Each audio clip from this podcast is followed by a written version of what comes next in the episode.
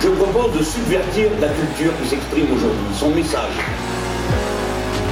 Quand on pense qu'il suffirait que les gens arrêtent de les acheter pour que ça se vende. Si toi tu nous oublies, ça veut dire qu'ils ont gagné, tu comprends? Vous écoutez Résiste, épisode 2, Les partisans. Bonjour et bienvenue dans ce second numéro de Résiste, le podcast de la culture révolutionnaire. Une semaine sur deux, on vous propose de revenir sur une création qui a particulièrement marqué cet idéal. Et pour ce second opus, on vous emmène voyager en Russie, quelques années après notre épisode précédent pendant la révolution de 1917. L'œuvre du jour va nous permettre de plonger dans une époque où armée blanche et armée rouge se faisaient face, à coups de canon, mais aussi à coups de chansons. Et d'ailleurs, avant toute chose, prêtez l'oreille, cette musique va peut-être vous dire quelque chose.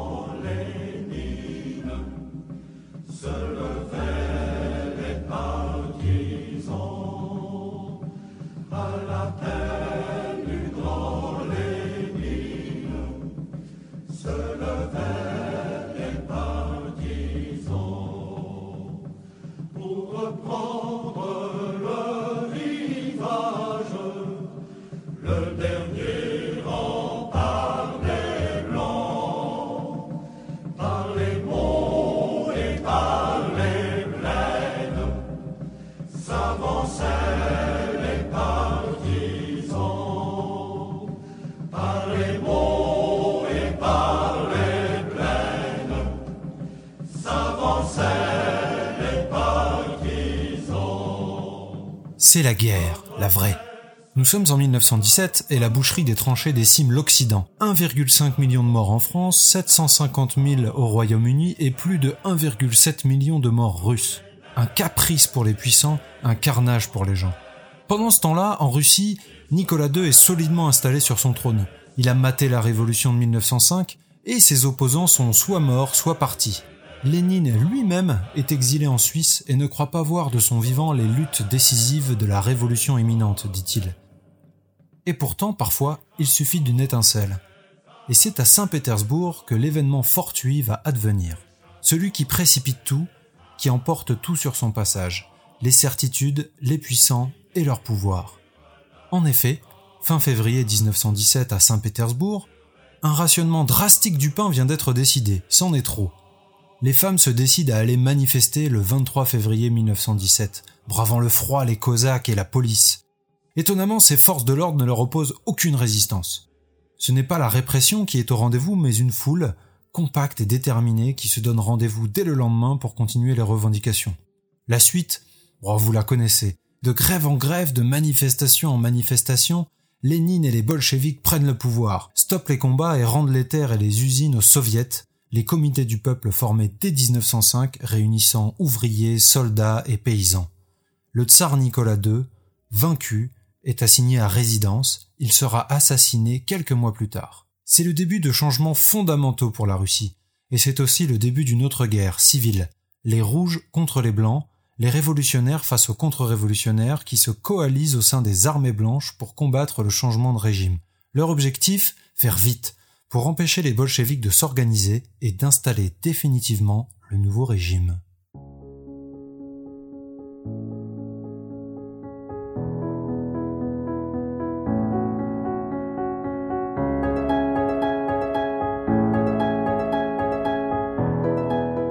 La révolution n'a pas fait que des heureux. Elle réussit même à unir contre elle, dans une armée commune, les forces qui la contestent. C'est ce qu'on appelle l'armée blanche ou les armées blanches. Ces armées rassemblent des royalistes, des républicains, des fascistes et même certains socialistes. À l'époque, il fallait faire barrage, vous comprenez? Il fallait tellement faire barrage que ces armées seront aidées financièrement et militairement par le Japon, le Royaume-Uni, la France, le Canada, les États-Unis, l'Autriche, l'Australie. Bref, Winston Churchill déclarera même à ce propos le bolchevisme doit être étranglé dans son berceau. Ça laisse peu de place à la nuance, dirons-nous. Et dans ces armées contre-révolutionnaires, on retrouve le régiment Drozdovski, farouchement opposé aux bolcheviks dès 1905 et dirigé d'une main de fer par le colonel Tourkoul. C'est lui qui va être à l'origine de la chanson qui nous intéresse aujourd'hui. Nous sommes en 1919 et le colonel se satisfait des avancées militaires de ses troupes. Les Rouges reculent et son régiment vient d'effectuer une belle prise militaire, celle de la ville de Kharkov en Ukraine. C'est pour fêter cette victoire qu'il ordonne qu'on travaille à la rédaction d'un chant pour rendre hommage aux armées blanches, à son régiment et à la Sainte Russie. C'est le compositeur Dmitri Pokras qui sera à la tâche. Et pour ce faire, il décide de reprendre une vieille chanson militaire créée en 1828 et popularisée dans toute la Russie en 1915. Le choix de Pokras enchante le colonel Tourkoul. En plus de rendre hommage aux armées blanches, cet hymne permet de s'approprier et de détourner une chanson connue du grand nombre. Peut-être avait-il compris que la guerre ne se gagne pas seulement sur le terrain, mais aussi dans les têtes. Le 29 juin 1919, dans les rangs du régiment Drozdovski, on entend pour la première fois le chant du régiment Drozdovski.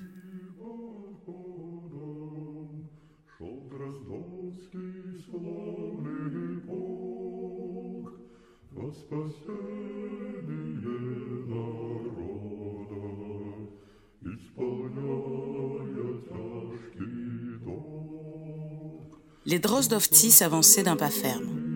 L'ennemi assailli s'enfuit. Sous le drapeau tricolore de la Russie, le régiment flirtait avec la gloire. Et même si nous rentrions grisonnants, d'un labeur sanglant, que sur toi se lève Russie, un soleil nouveau.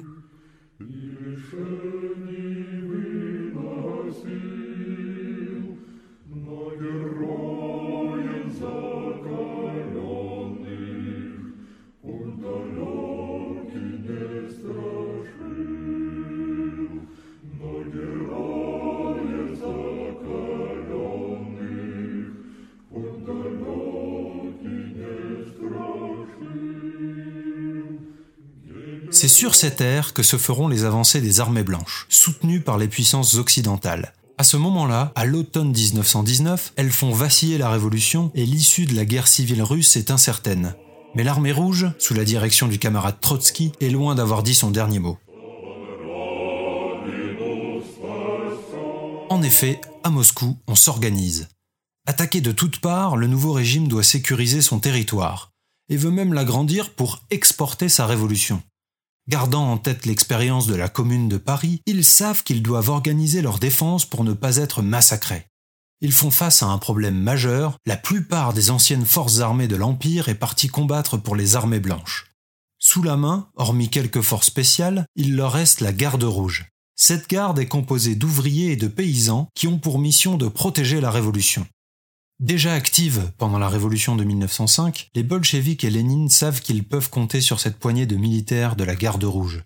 Ils constitueront d'ailleurs le noyau dur de l'armée rouge qui sera fondée officiellement le 23 février 1918, un an après la manifestation de Saint-Pétersbourg. Trotsky, chargé de sa professionnalisation, l'étoffe de millions d'hommes, et c'est ainsi que front après front, l'armée rouge mettra en déroute les Polonais, toujours en guerre pour leur indépendance, les forces occidentales qui l'encerclent, et finalement les armées blanches qu'ils repousseront jusqu'aux rives de l'immense fleuve Amour à la frontière chinoise. Nous sommes en 1922, la guerre civile est terminée, les armées blanches ont perdu et la bataille culturelle commence.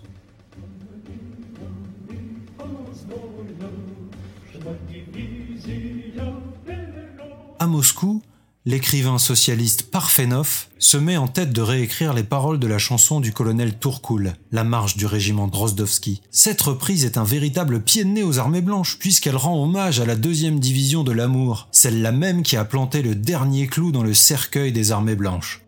Le chant des partisans de l'amour était né. Quelques années plus tard, ce chant fera son entrée dans le répertoire des chœurs de l'armée rouge sous le nom Les Partisans.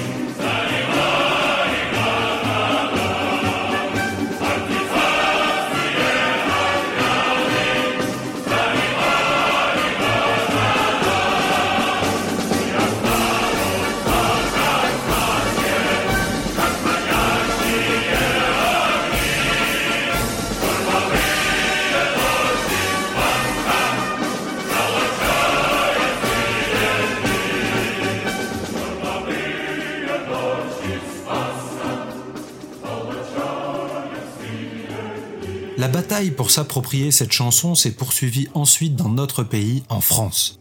Il faut dire que ce pied de nez n'a pas plu à tout le monde.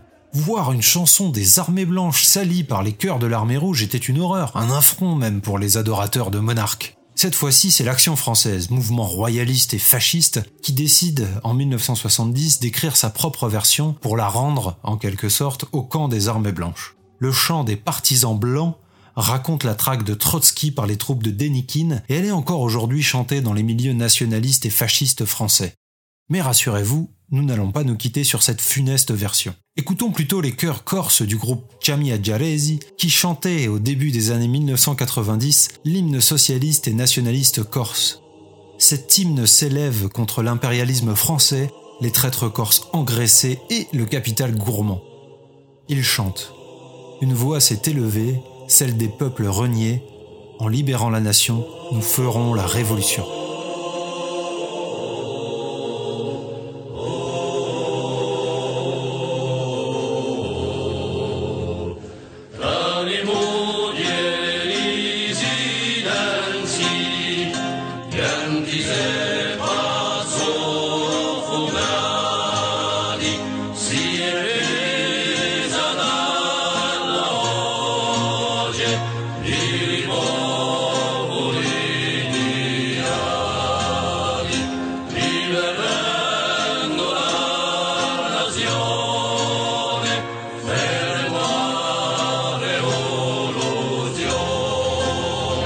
C'était le second épisode de Résiste, on espère que cela vous a plu.